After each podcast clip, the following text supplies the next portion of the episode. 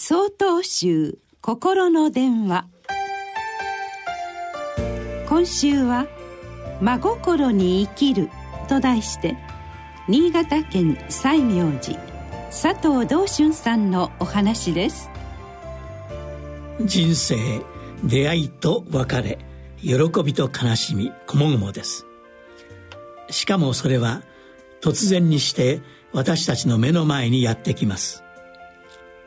心を水に例えるならば私たちの心にはさまざまな波が現れてくることでしょう。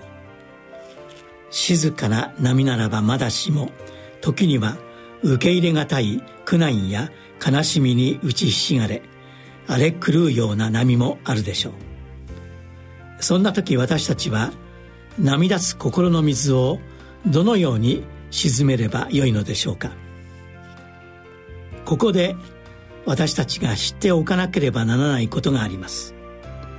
それは欲深い心の水は波立って濁っており欲望の浅い心の水は澄み渡り清らかで波が立ちにくいということです。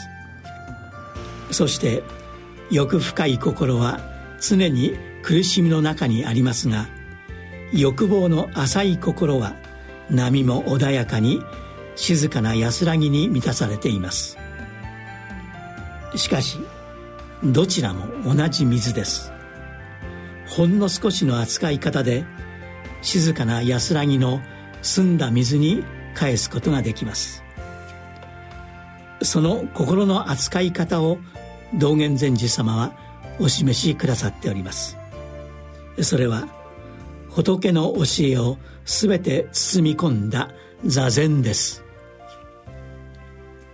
道元禅師様は日々座禅に親しむことをお勧めになり心の水を澄ませる形を伝えてくださいました。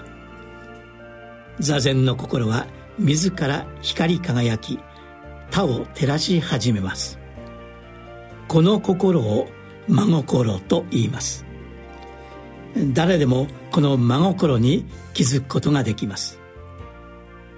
座禅に親しみ波立つことのない澄んだ心で日々暮らしていくことを真心に生きると言います。